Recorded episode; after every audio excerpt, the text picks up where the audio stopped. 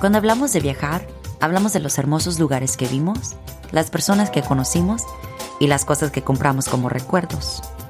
Pero en realidad, nunca pensamos en lo que sucede detrás de todo eso, de la cultura, de los idiomas, de lo que podemos aprender, de lo que debemos dejar atrás para mejor descubrir el mundo. Pero eso está a punto de cambiar, porque viajar es ver el mundo de manera diferente y este podcast les mostrará cómo hacerlo. Hola, bienvenidos al podcast Como no viajar. Episodio 6. Problemas con hacerlo por el Instagram.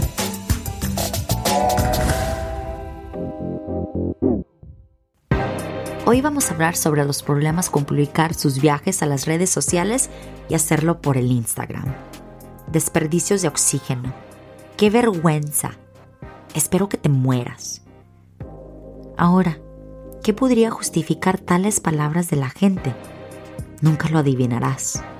Todos estos son comentarios bajo solo una imagen de redes sociales. Una imagen de una mujer sentada en un campo no puedes ver sus pies porque la rodean por todos los lados con el tono más hermosos de amapolas naranjas que cubren el campo por mías.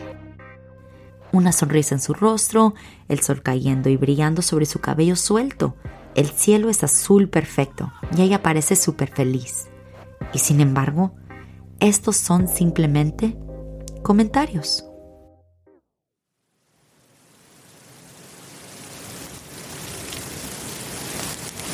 Hay un campo de flores, pero no es cualquier campo de flores. Es el Super Bloom, un campo de amapolas que cubren un área de colinas en California durante unas semanas en la primavera. Hay 603 comentarios más como estos debajo de esa foto. 603 personas que le desean la muerte por pisotear las amapolas y diciéndole que quite el geotag para que otros no puedan encontrar el lugar. En caso de que no sepa lo que significa geotag, es publicar la ubicación exacta en las redes sociales para que otros puedan encontrar el lugar en la que tomó la foto. La función de geotag en Instagram trajo de personas al Super Bloom para tomar fotos como esta. Había tanta gente tendida en las flores que muchas de las amapolas murieron. Esta imagen y muchas similares llevaron a que fue cerrado el acceso por completo. Al final de esto, la gente decía que las redes sociales tenían la culpa de que las personas encontraran las amapolas. Los cyberbullies y los extremistas medioambientes descendieron sobre cada persona que tomaba fotos en el campo. Estaban hartos de la gente haciéndolo por el Instagram. Pero, ¿las redes sociales tenían toda la culpa? Vamos a averiguar. Comencemos con lo que realmente es el Superbloom. Así que básicamente una superbloom se refiere a las flores silvestres, cuando las semillas de amapola han estado inactivas durante mucho tiempo. Después de una temporada de lluvia muy húmeda, las semillas que han estado inactivas durante mucho tiempo básicamente cobran vida. Esta es Rebecca Macarro, un miembro de los indios luiseño de la región, que me invitó a visitar el Superbloom después de que publiqué sobre ello en las redes sociales. Las publicaciones nos unieron y nos llevaron al momento de aprendizaje. De hecho, Rebeca me enseñó mucho sobre las amapolas y cómo su comunidad estaba siendo afectada por el fenómeno de Instagram Superbloom. Rebeca denota una conexión significativa con las amapolas, la chía y otras flores en el área. En nuestra cultura usamos muchas amapolas y semillas de chía y lo que llamamos papas indias. Usamos todos esos ingredientes como alimentos principalmente. Las amapolas también tienen un uso medicinal. Estas amapolas en particular son diferentes de las que crecen en otros lugares del mundo. Tiene propiedades calmantes, relajantes y podemos usar las semillas de la misma manera.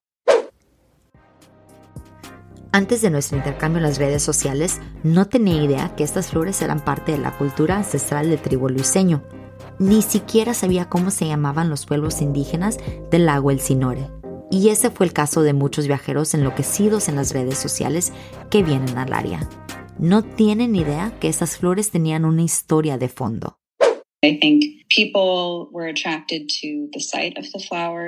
Creo que la gente se sintió atraída por la vista de las flores y por los medios de comunicación social.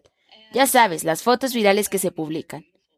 Y lo entiendo, quiero decir, son hermosas de ver, pero creo que había, supongo que hay una desconexión entre Ya sabes, en apreciar las flores y verlas por lo que son, una medicina y un alimento. Poco después, envió un mensaje a mis 30.000 seguidores al momento para que ellos también pudieran aprender algo.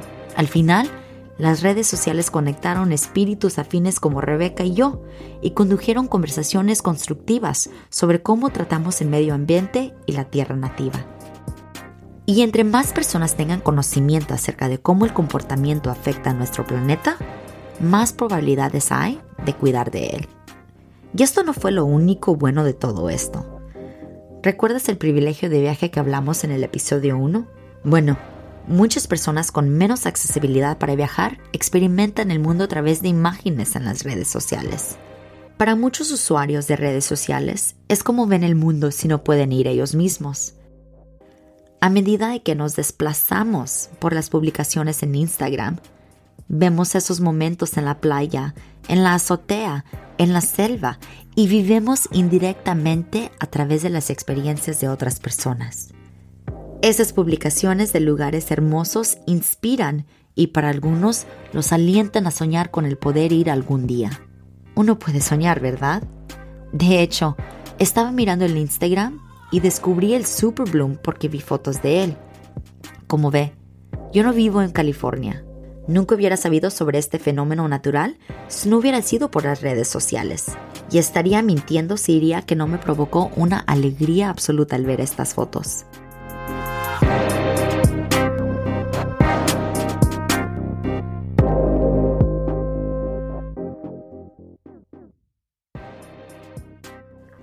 Como muchos otros, sabía dónde tuvo lugar el Super Bloom debido al geotag, y la única razón por la que lo agregué a mi lista de cosas que podría ver algún día fue porque las redes sociales me dieron acceso.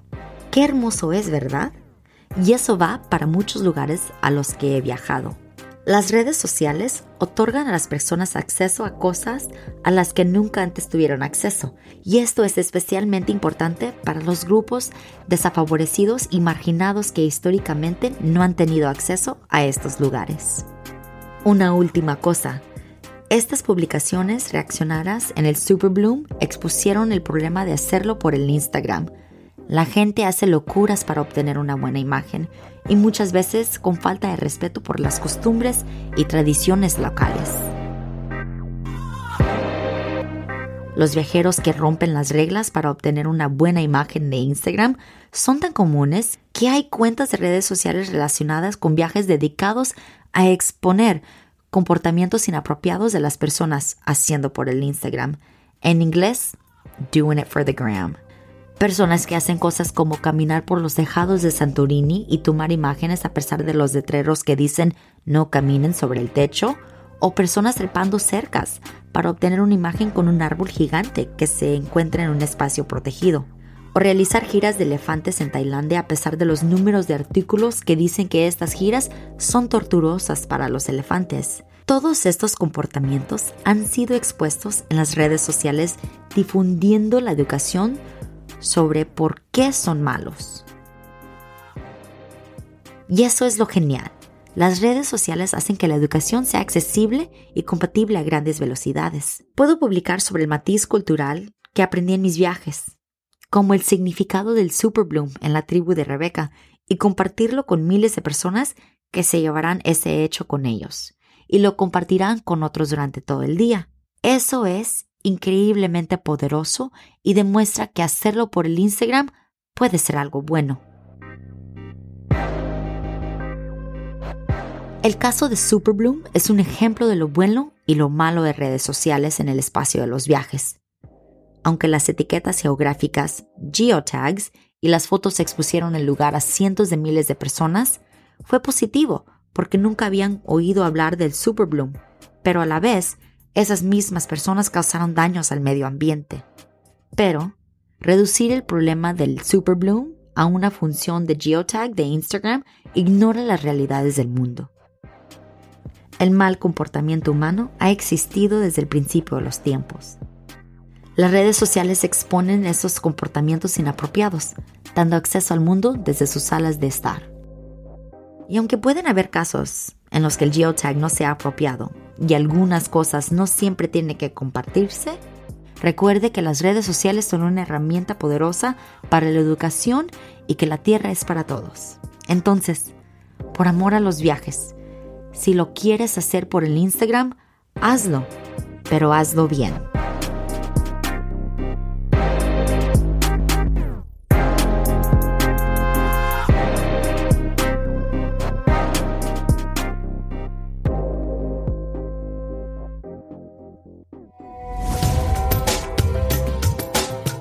Este episodio fue producido y traducido del inglés al español por Estudio 80 de su versión original, How Not to Travel.